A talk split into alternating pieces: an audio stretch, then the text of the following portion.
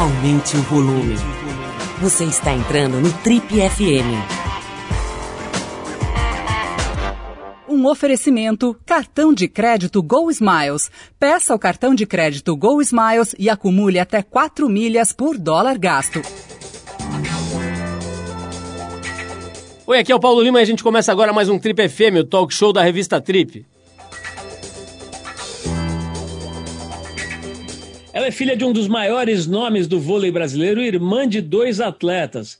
Aos nove anos já jogava vôlei de praia.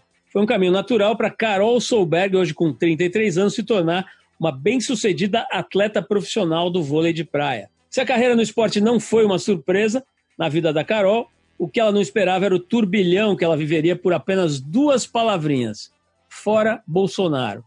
Ditas durante uma entrevista depois de uma vitória em outubro, essas palavras renderam a ela uma denúncia da Comissão Disciplinar do Supremo Tribunal de Justiça Desportiva e uma multa que depois foi convertida em uma advertência e da qual ela recorreu por não aceitar ter a sua voz silenciada. Ela encarou uma batalha jurídica razoável que só se encerrou em novembro com a absolvição total da atleta. Mas maior do que as polêmicas e a avalanche de ameaças que ela recebeu por essa manifestação, essa história vai ficar marcada pelo debate sobre a liberdade de expressão que a manifestação da Carol desencadeou. Nos últimos meses, ela se tornou protagonista da discussão sobre o direito a se posicionar politicamente. É o direito de qualquer cidadão e o direito do atleta. E é para falar um pouco sobre essa história e sobre a vida dela, principalmente, né? sobre a história dela, sobre as coisas que ela está vivenciando aos 33 anos, que eu converso com essa grande atleta Carol Solberg no programa de hoje. Oi, Carol, muito legal estar com você aqui. Eu queria muito te conhecer pessoalmente, assim, conversar com você, né? E, pô, mais legal ainda vendo você nessa pedra maravilhosa aí no mar de Angra dos Reis. Seja bem-vinda virtualmente às nossas modestas instalações. Como é que é ser atleta no Brasil, né? um país onde eh, a educação, de uma maneira geral, é relegada a um quinto plano, e mais ainda, né? a questão do esporte. Né? O esporte é uma coisa que até hoje, tirando uma ou outra exceção, é tratado como uma coisa meio, meio secundária, assim, né? menos importante. Como é que é tomar uma decisão, né? Você podendo ser tudo, como a gente pode ser hoje no mundo, né? Você pode ser o que você quiser. Principalmente a gente que é, sei lá, privilegiado Sim. e tal, né? Tem condição de estudar, de se alimentar. Por que e como é ser atleta, né? Por que você decidiu e como é ser atleta no Brasil de 2021? Olha, realmente, acho que tudo que você falou procede total. Ser atleta no Brasil é tomar essa decisão é muito difícil, ainda mais porque normalmente a gente toma essa decisão muito jovem, né? Então, quando você está com 15 anos, 16 anos, é onde você está escolhendo, né, o que, que você vai fazer da sua vida.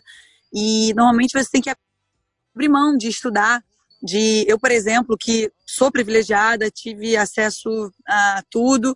É, para mim foi é, para terminar o segundo grau já foi super difícil. Eu terminei já o último ano nas coxas porque eu já estava é, correndo o circuito mundial. Então rola esse momento de escolha mesmo entre seguir uma tentar entrar numa faculdade e decidir ser atleta profissional, que é sempre um risco muito grande. Você toma essa decisão no momento que você não tem apoio, você não tem patrocínio, você não tem a menor ideia se aquilo ali você vai conseguir seguir com aquela com aquela profissão. Então é tem muitas inseguranças por trás disso. Claro que é um se você pegar né, o que acontece nos Estados Unidos, que é exatamente o oposto, né? Uma, um atleta de jovem que está em alto nível, imediatamente ele ganha uma bolsa numa universidade e pode estar tá estudando numa faculdade super bacana, mantendo o seu treinamento e, e continuando em super alto nível. E no Brasil é exatamente o oposto disso. No Brasil você tem que muito rápido tomar essa decisão e é isso. Pode, na verdade, a grande maioria é, não consegue, né? Uma, é, é, muito difícil ser atleta no Brasil, viver disso. Calma aí, rapidinho. Salvador, vai lá, por favor. Desculpa aí, Dodô e José chegaram aqui. São seus filhos? São meus filhos, os dois. Carol, tem duas coisas na, na vida de atleta, né? A gente está aqui, pô, conversa com atleta há décadas, né?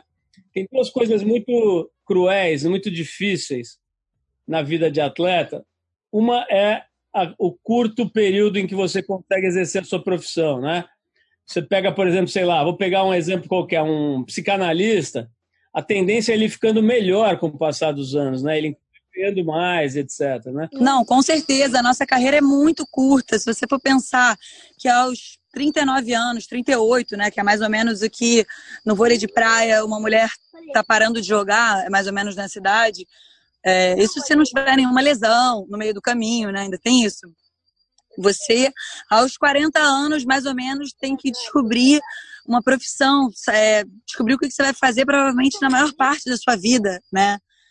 E isso é muito. Eu penso, eu já tô, né? Já tenho 33. Então, quando eu penso sobre isso, eu confesso que para mim ainda é.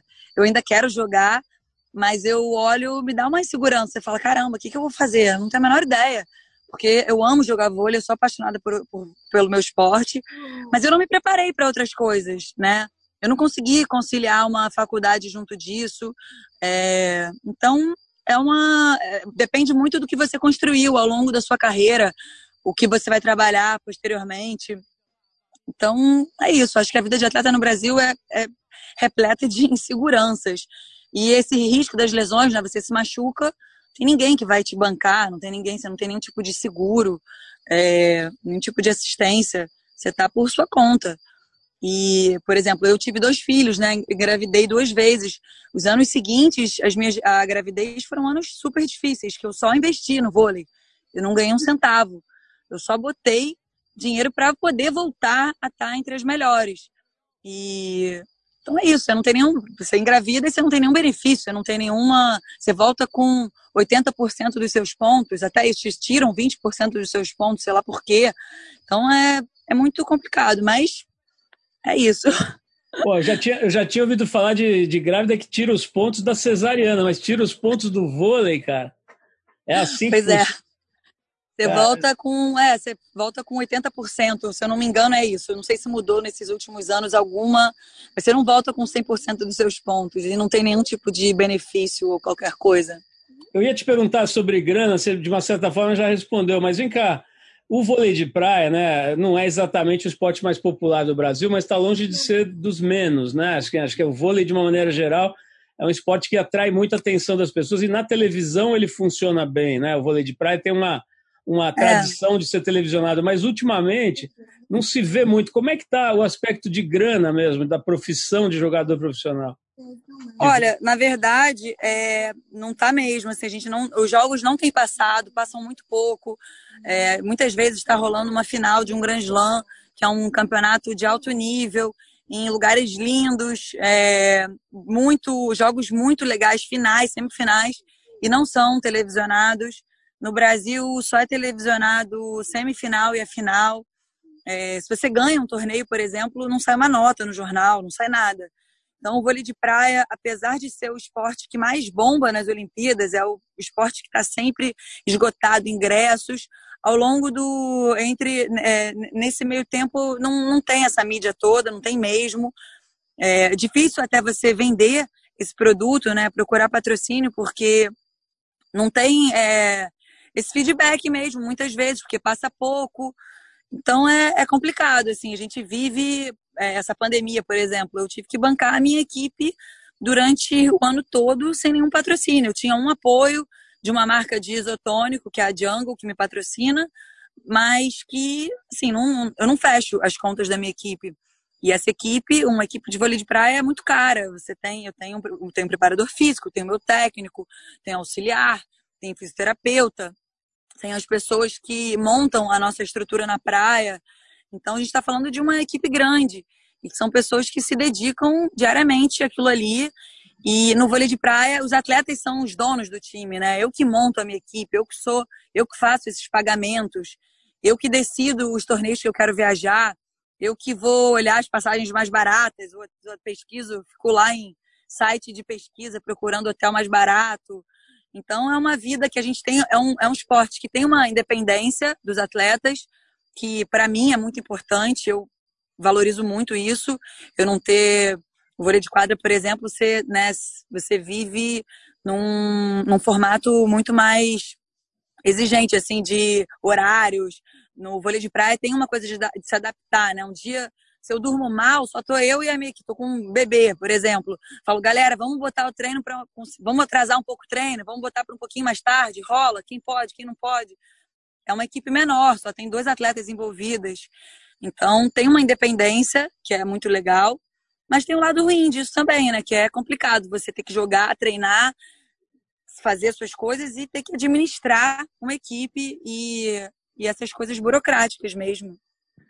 Carol, eu lembro muito da tua mãe como atleta, né? E como líder também de equipe, como uma pessoa que se posicionava, né? Que tinha uma, uma firmeza. Eu não, eu tô te conhecendo agora faz 10 minutos, mas te acompanho assim a carreira desde criança até assim e nas na TPM você já falou com a gente também e tal então uhum. assim, a, gente, a, gente, acompanha um pouco dá a impressão que você é muito mandona assim que você é muito é, é, como é que você é na tua vida aí com, as duas, com os dois filhos com sei lá marido com a sua mãe você é muito mandona mesmo ou é só impressão ah, olha, eu não sei, cara. Você tem que perguntar para eles. Ó, José, o que, que você acha? Eu sou muito mandona? Ele que tem que dizer, José tá aqui me olhando com uma cara de tipo, é sim. Mas eu acho que, eu sinceramente não me vejo muito assim, não. Eu acho que eu sou bem flexível, né, José? eu tento, eu tento não ser muito mandona, não, mas acho que ao mesmo tempo tem que ter uma. A minha vida é muito bagunçada, né? Não tem uma rotina certa. E meus filhos o José, nos dois primeiros anos de vida dele, corria um circuito mundial comigo, é, viajando cada semana num hotel, num país.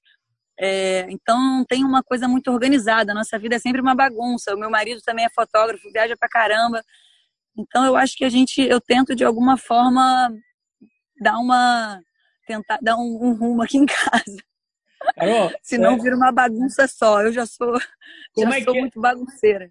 Como é que é isso na quadra? Eu me, olha, eu me lembro, vou te falar uma coisa que é uma das primeiras entrevistas mais, vamos dizer assim, mais importantes que eu fiz na vida, mais ou menos uns 34 anos atrás, foi com a Jackie Silva em Manhattan Beach, na casa dela, quando ela estava tentando, quando ela estava tentando a sorte assim nos Estados Unidos, estava começando a carreira dela nos Estados Unidos no vôlei de praia, né, pioneiríssima assim. E uhum. eu me lembro de ter feito uma pergunta meio parecida com essa, que era o seguinte: tem, tem uma, uma coisa de uma figura dominante na dupla de jogo de vôlei de praia? Dizer, tem uma figura que é meio capitão e o outro que é meio soldado? Assim, não tem, dá a impressão que tem, mas não sei, é assim? Olha, eu acho que tem muitos times que têm esse formato e acho que funciona pra caramba. Acho que é importante ter um líder em quadra. É, no vôlei de praia, só no Brasil que é permitido ter o técnico sentando no banco, no Mundial não tem, não pode. Então acho que é importante ter uma pessoa que dá o rumo dentro de quadra. Acho que isso facilita. Muitas vezes o time tem uma química tão grande e sei lá as duas é, as duas estão abertas a esse tipo de comando. Num dia que você está um pouco mais forte, num dia que você está pior, você aceita esse comando e embarca na da sua parceira. Eu me considero um pouco assim. Eu não, eu não acho que eu seja é, eu acho que quando eu vejo que eu preciso ser a líder naquele jogo, eu tomo as rédeas. E quando eu acho que a minha parceira está com um feeling melhor que o meu e que aquele dia ela está sacando melhor, eu vou, eu vou na dela e falo, vamos embora. Muitas vezes eu olho para a cara da minha parceira e falo, cara, o que, que você está sentindo? Eu tô, agora eu não tô, vamos na tua. E cada um acho que, acho que é de cada time. Eu acho que a Jaque, com certeza, era uma que comandava o tempo inteiro. Ela era a líder. É, no meu caso, eu acho que eu tenho, eu, eu, diante das parcerias que eu tive até hoje, eu tento jogar um pouco nesse ritmo de dia, sabe? Tem um, tem, tem uma pegada mais de o dia de cada uma, mas eu gosto de liderar, eu gosto de dar o rumo, eu gosto de falar o caminho. É, normalmente eu, eu gosto de jogar assim, falando e pensando junto. Deixa eu te perguntar uma outra coisa que é muito louca com um atleta, né? Que é atleta profissional, atleta de alta, alto rendimento. As pessoas que observam, o público e tal, ficam encantados com o corpo, né? O corpo geralmente é muito bonito, é muito saudável, é muito elástico e, e, uhum. é, e é capaz de coisas que as pessoas, entre aspas, normais não são capazes. Então, existe uma, uma admiração, uma projeção assim no corpo, na beleza do atleta e tal. Agora, quem conhece um pouquinho de esporte sabe que geralmente o corpo do atleta de alta performance é uma desgraça, porque ele é submetido a, uma, a um desgaste violentíssimo, né? Por mais que ele se prepare, ele sofre muita dor, né? Muita dor e muita lesão. E ele dura menos, né? No sentido assim da, da eficácia, da durabilidade no sentido dos materiais funcionarem, né? Como é que é essa Não, tua total. relação com, com o corpo ferramenta, que é o corpo do atleta? Olha, é totalmente isso. É engraçado, porque eu também acho isso, não é nada saudável, né? O que a gente faz. A gente passa do ponto total do que seria o, o saudável para um ser humano. Mas é engraçado, porque eu estou sempre economizando o meu corpo quando eu não estou em quadra, quando eu não estou treinando. Meu marido vive me sacaneando, que ele fala, pô, vamos de bicicleta até sei lá onde. Eu falo, não, de jeito nenhum. Não vou fazer isso com a minha perna, tô com a perna queimando aqui. Ele falou, não, não é possível. A gente mora no alto de uma ladeira. E eu nunca subo a ladeira pedalando, sempre vou empurrando e me arrastando. Ele fala, cara, não é possível, você é atleta, cara. Aí eu falo, pô, mas é exatamente porque eu sou atleta, é que não vou subir essa ladeira pedalando, não posso fazer isso com meu joelho. Então tem várias coisas que eu não faço. Agora eu tô aqui de férias, eu tenho. É, vou tirar 10 dias de férias. Meu punho tá arrebentado. Eu machuquei meu punho no último campeonato. Então eu não consigo fazer várias coisas. Aí eu tenho que pedir, eu falo, pô, vem aqui pegar isso aqui para mim. Então tô sempre com alguma lesão. Meu ombro, meu ombro é ferrado. Então para pegar meus filhos no colo, quando eu tô, quando, quando meu marido tá em casa, eu falo: "Não, eu não vou aquela coisa, dorme no sofá, carrega para cama". Não rola de eu fazer, porque acaba com o meu ombro mais ainda. Então eu tenho que estar sempre preservando, rola sempre esse cuidado a mais com o corpo, porque tá sempre tudo doendo. Não, Nunca tá Carol, tá tudo bem. É, quanto mais a gente estuda aí fisiologia do esporte, etc., mais a gente vê que a ciência está recomendando atividade física leve, né, como vamos dizer, o ideal para as pessoas, entre aspas, normais. Lógico que a gente não está falando de atleta de alta performance. Mas o fato uhum. é que, pelo que a, pelo que a ciência está falando aí de mais moderno, o ideal é o exercício moderado e sempre, né? A pessoa que pratica atividade física moderada e sempre. Te preocupa isso? Te preocupa o, a, a, possibilidade de você estar, tá, sei lá, com 50 e poucos anos com problemas e consequências desse uso exagerado do corpo? Olha, eu confesso que ainda não me preocupa, não. Eu não penso muito sobre isso ainda não. Mas eu vejo a minha mãe, por exemplo. É, minha mãe é uma pessoa muito dependente também desse exercício físico. E eu sou também. Eu me vejo fazendo exercício para sempre, porque eu adoro suar. Meu corpo funciona muito melhor quando eu faço atividade. Claro que que a gente está falando, né? Uma atividade moderada. Mas a minha mãe, por exemplo, tem o joelho ferrado por conta do vôlei. Então, uma coisa que ela adora fazer, que é caminhar na praia todos os dias, que é a terapia dela, é essa. Ela não está conseguindo fazer agora, porque ela está com o joelho dando pra caramba, tornozelo ruim.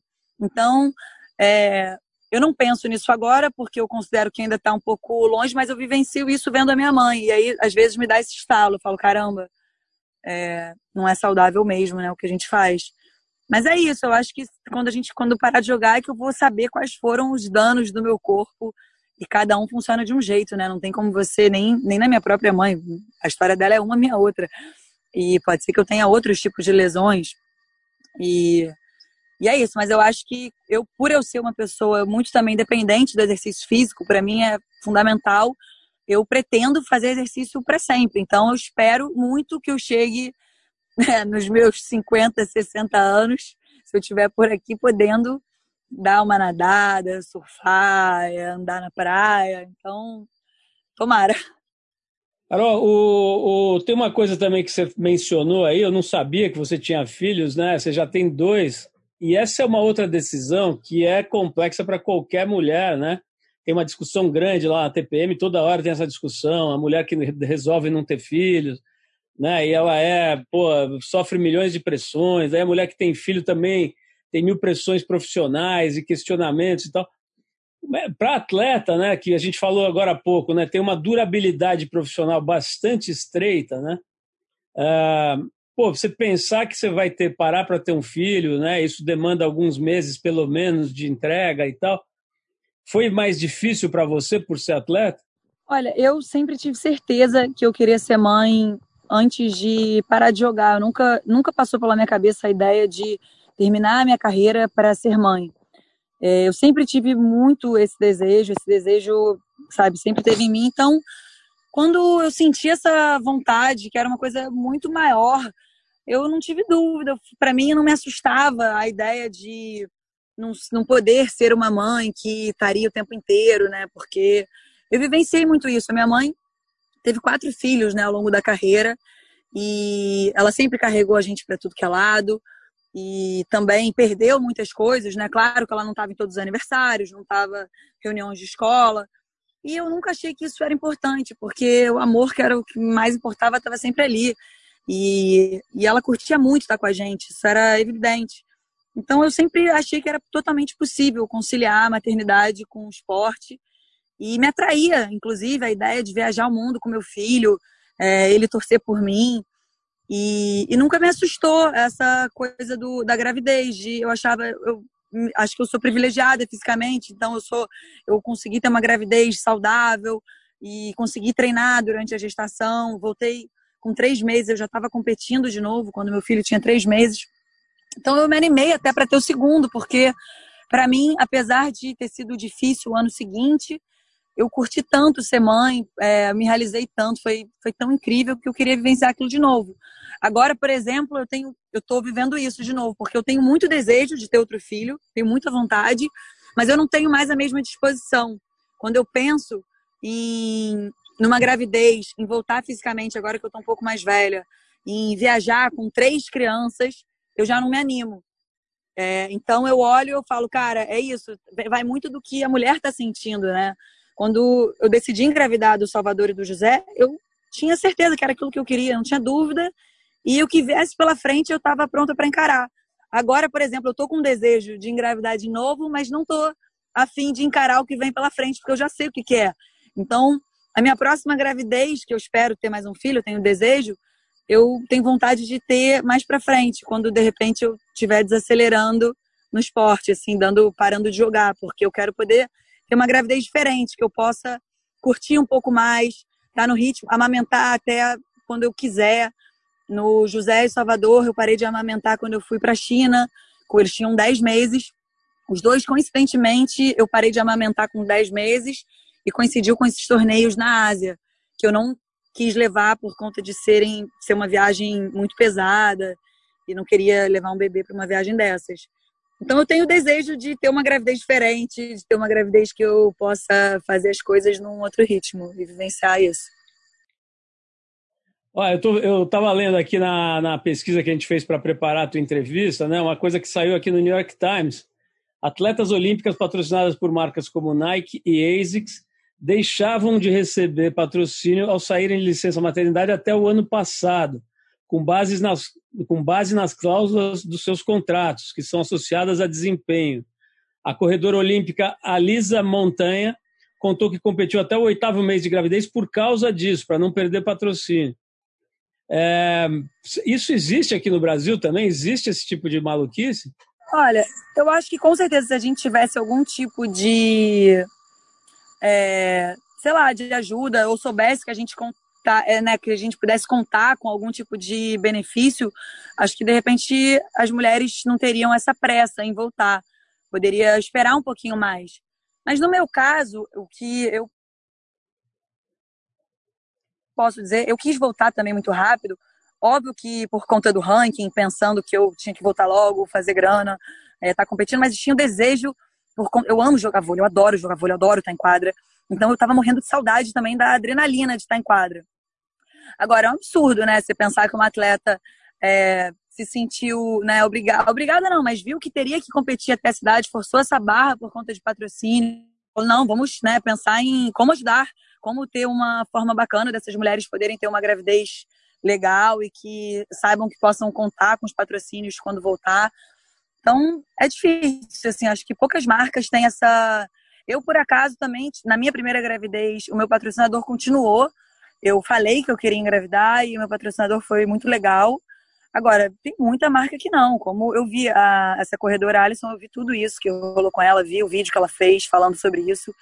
E é revoltante, né? Eu espero que essas marcas é, tá mais do que na hora, não dá mais para ter esse tipo de, de posicionamento, né, diante de uma gravidez. A gente está, de uma certa forma, tá falando desde o começo do nosso papo sobre ser mulher e ser atleta, né? Isso tudo no Brasil, né? Você, bom, todo mundo sabe, né? Teve essa, essa exposição, acho que indesejada, né? Do, do da, da, tua manifestação logo depois de um jogo e tal, e, e uma manifestação política, digamos, né? E a, isso gerou uma repercussão gigantesca e tal. Eu quero falar, obviamente, disso, não vamos deixar de falar, mas tem tanta coisa legal para falar fora disso.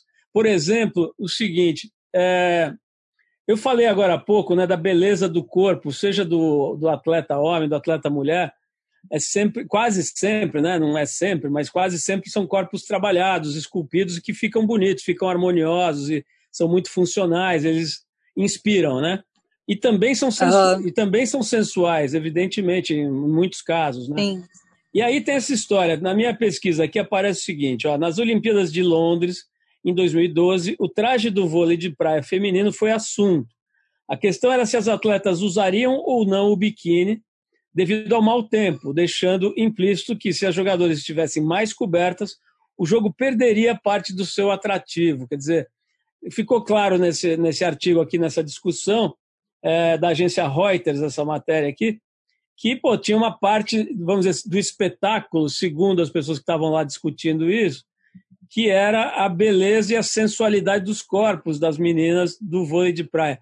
Como é que você lida com isso, Carol? O que, você acha disso? Como é que você lida com isso? Olha, eu vivencio isso o tempo inteiro, né? Acho que quando a gente está em quadra de biquíni, sendo mulher, a gente está muito exposta e muitas vezes a gente joga em, é, em, arenas que são bem pequenas também. Tem, quando você chega num torneio, tem a arena principal e tem arenas laterais, né? Pequenininhas, quadras laterais. E às vezes você está ali para sacar e tá com a bunda literalmente na cara de uma pessoa com uma câmera, sabe? E é muito desagradável. Eu já vivi vários episódios, é, inclusive meu irmão uma vez partiu para cima de um cara que estava fazendo fotos, sabe, totalmente é, com uma conotação sexual ali. E então, assim, isso é, é, muito chato. Você pega, você pega sites, aí quantos. Você vai ver, tem zilhões de sites com bunda de jogador de vôlei, jogadora de vôlei, sabe? Posições que você tá ali de biquíni, vai pegar uma bola de manchete, bota a perna pro alto. É, é, é difícil, é bem complicado.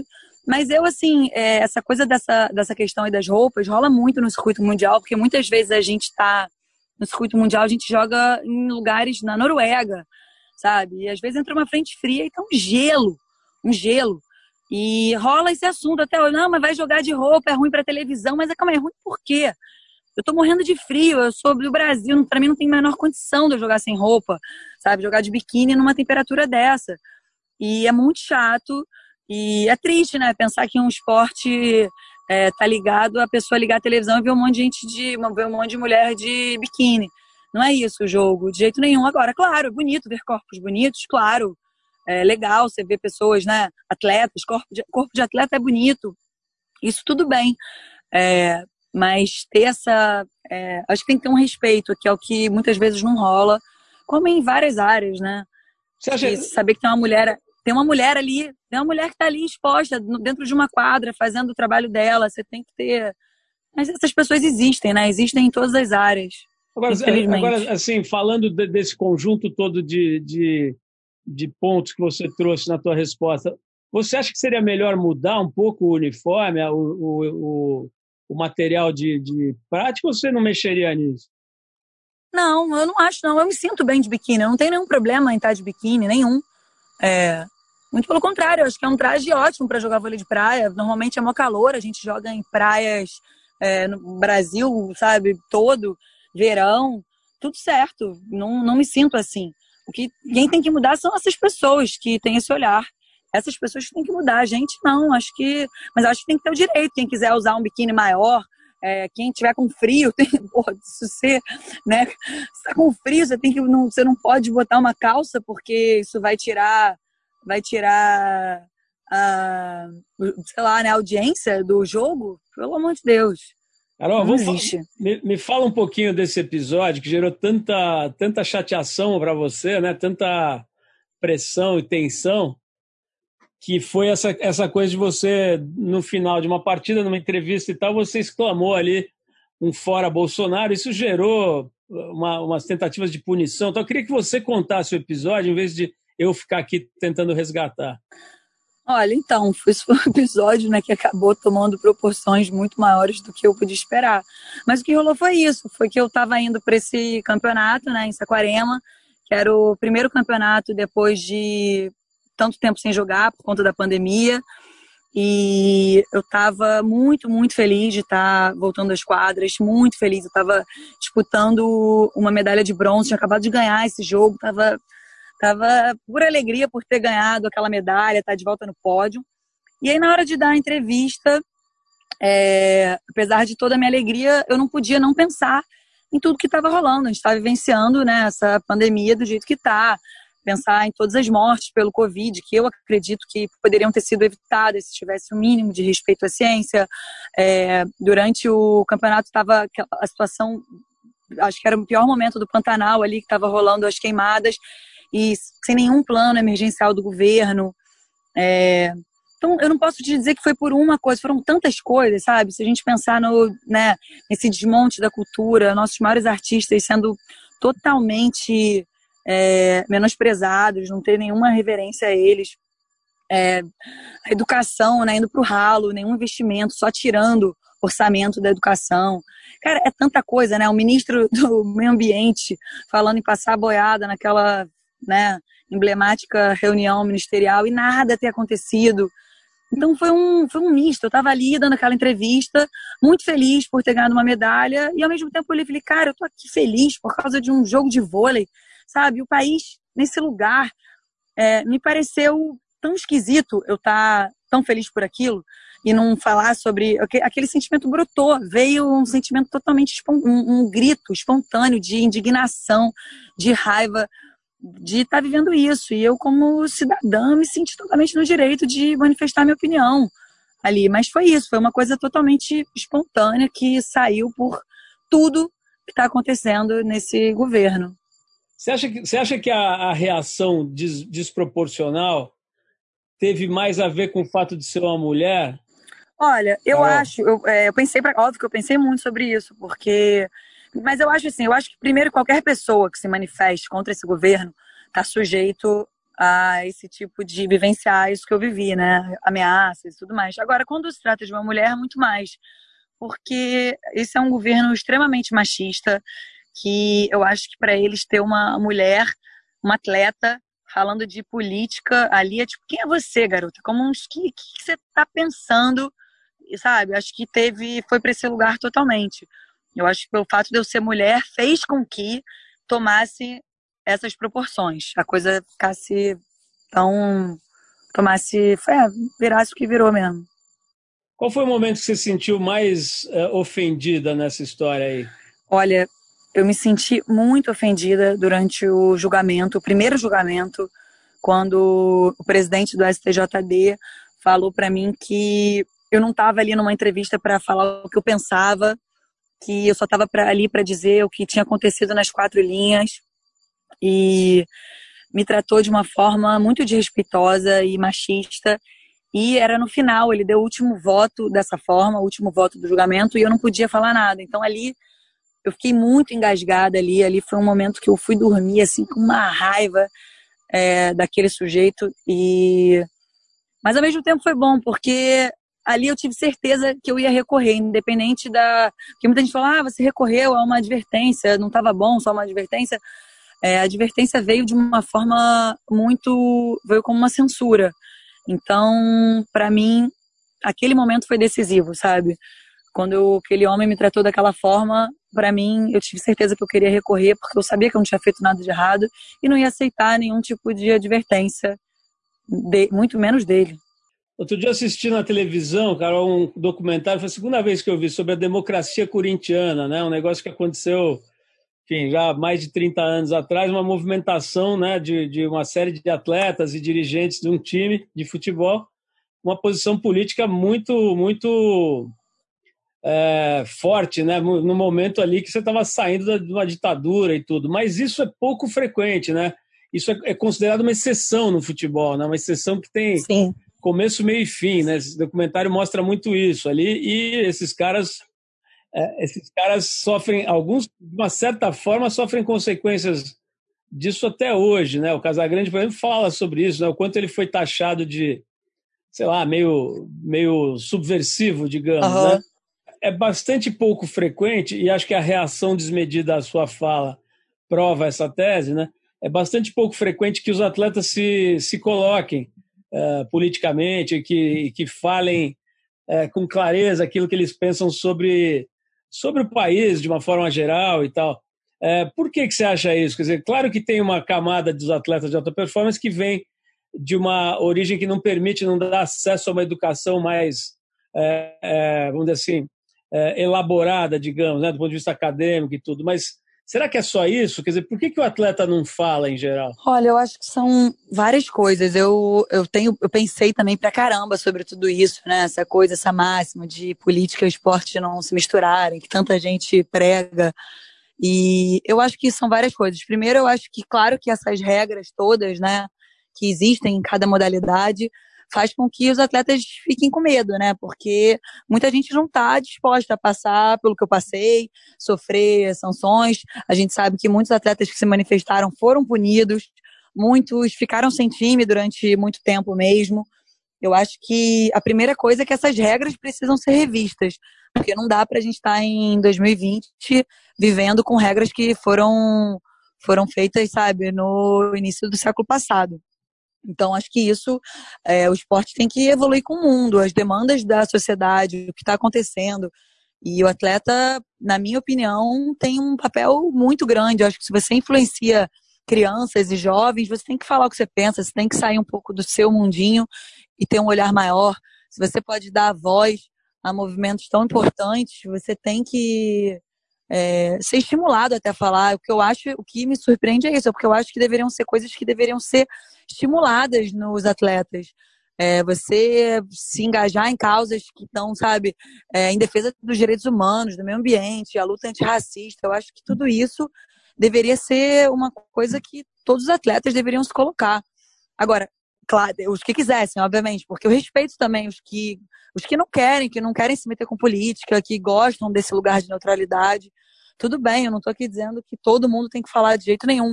Só acho que quem quer falar tem que poder falar. Agora tem outros aspectos também.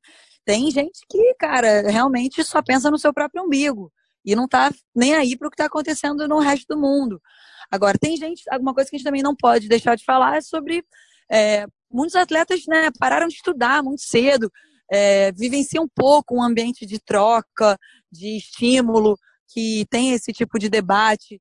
Então, muitas vezes acaba ficando é, é, por fora mesmo do que está rolando e não é, não é instigado, né? Eu acho que quando você está numa faculdade, por exemplo, é um ambiente que naturalmente você é estimulado a ter esse tipo de troca. Eu acho que o esporte é, é um ambiente muito pouco enriquecedor nesse aspecto. São poucos os que os, os ambientes esportivos que te estimulam a esse tipo de troca. Então, se você não tem em casa, de repente, uma família ou amigos que você é, tenha, é, tenha essa, esse papo que vá para outras coisas que saiam ali do mundo do esporte, você acaba ficando um pouco alienado mesmo a tudo.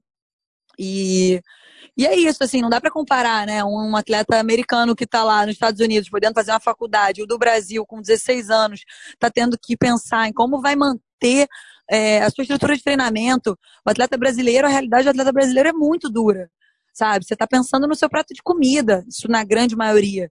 Então, você querer e exigir também desse atleta que, além disso tudo, ele seja engajado politicamente, é um pouco injusto também às vezes. Agora, tem, são vários, né? Agora tem os grandes atletas que não têm medo de, não precisam ter medo de nada, que sabem da força que eles teriam é, se manifestando por causas bacanas e não falam nada. E também tem os que apoiam esse tipo de governo. Então, é, na minha opinião, é difícil. Assim, é, é são várias coisas, né? Não dá para falar uma coisa só. Carol, para a gente terminar aqui é o seguinte: quem, se alguém tinha alguma dúvida, né, depois desse papo viu que você é muito inteligente, que se expressa muito bem e que pensa de uma forma muito legal, além de saber que você é um atleta genial, com uma alta performance, uma mulher livre, né?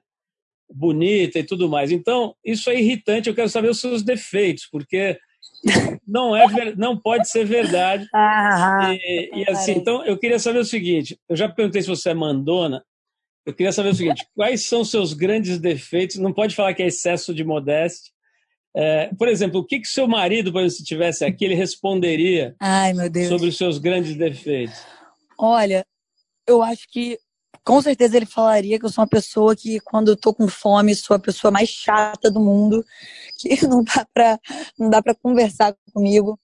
Eu sou muito bagunceira, eu faço uma bagunça absurda. As minhas parceiras sempre reclamam do, da minha zona no quarto. É... Ai, são vários defeitos, cara. Eu, quando eu tô brigando, muitas vezes eu, eu não consigo, eu altero o tom da minha voz muito rápido. Isso é péssimo, porque às vezes eu acho que eu tô com a razão, mas eu acabo perdendo ela rápido, porque eu começo a falar num tom de voz que já não é legal. Isso é horrível. É... Eu me meto muito na vida dos meus irmãos, acho que eles reclamam. a gente se mete muito um na vida do outro. e às vezes um probleminha vira um problemão, mas também é ótimo, porque a gente divide as alegrias e, e, as, e as tristezas. É... Ah, sei lá, são vários. Acho que. O que, que, a sua, que, que, a sua, que, que a sua mãe falaria que são os seus maiores defeitos, a Isabel? Ai, minha mãe fala que eu escuto pouco as críticas dela, que eu sempre reajo às críticas dela. Olha que eu tento, eu, quero ouvir, mas é difícil mesmo. É... Ah, sei lá, sou teimosa, sei lá, não, não sei, acho que, acho que tem que perguntar para ela, mas eu tenho, tenho muita coisa para melhorar. Carol, eu, eu acho que você tem mesmo, como todos nós temos, mas você já fez um monte de coisa legal com tão pouca idade, né? 33 para atleta pode não ser tão pouco, né? Você estava falando desse drama, né? Que se você não for o Kelly Slater, você vai até uns 40 anos. Ele está com 50 ganhando as baterias de todo mundo lá em Pipeline nesse momento. É, ele é incrível. Nossa, eu quero muito, quero poder ainda jogar muitos anos. Eu amo estar em quadra. Enquanto eu estiver bem, espero poder estar jogando. Pois é, mas com tão pouca idade, né? Você já fez tanta coisa legal e, enfim, tem essa, essa atitude muito livre, né? Que acho que é, inspira, né? Muita gente, sejam homens ou mulheres, né? Para um tipo de atitude que se espera das mulheres e que se espera que o país é, aplauda, né? É, nas é. mulheres e acolha principalmente, né? Coisa que não aconteceu nesse momento da tua vida aí, mas que acho que acabou tendo um lado positivo que é Não, produzir. mas eu vou te falar, eu vou te falar, Paulo, isso na verdade não, porque eu fui muito acolhida, eu fui muito abraçada e muito mais do que atacada, inclusive. Eu recebi muito apoio de todas as pessoas, inclusive todas as pessoas que eu admiro, que são bacanas, todo mundo me apoiou. É, então, assim, eu, tudo isso que eu vivi, claro que teve um lado chato, né? Você a sua vida exposta, você receber ataques, mas a onda de coisa boa foi muito maior, muito maior. E, sabe, todo mundo bacana estava do meu lado. Então, foi, foi, foi uma experiência, assim, tudo que eu vivi foi muito legal para ter certeza de quanto é importante a gente se colocar, usar nossa voz no que a gente acredita. E, e poder ampliar esse debate, né, cara? De Exato. que esse, essa, é, acho que isso é muito maneiro. Isso tudo, na verdade, essa história, para mim, é só o começo, assim, de olhar e falar, pô, é tão bom poder falar sobre isso, sabe? E entender por quê. E, e eu acredito que dá para mudar, sabe? Eu não acho que esporte e política tem que tá, andar juntos, como tudo. A política está em tudo na nossa vida.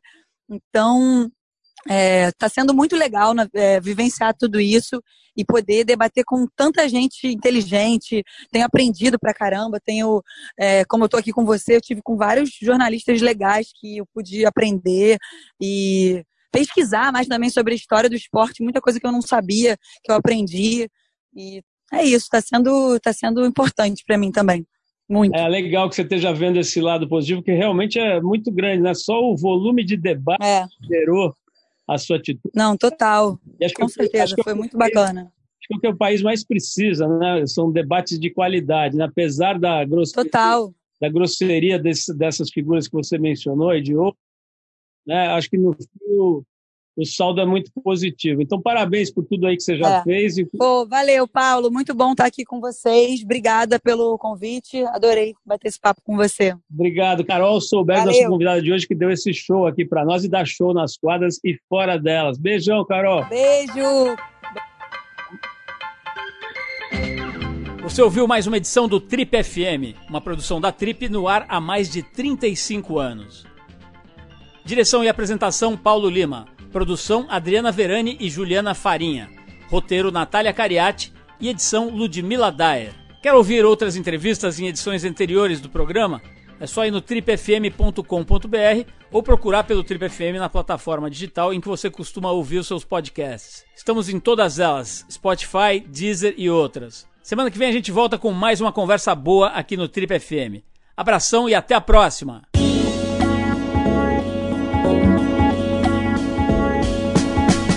Você ouviu Trip FM.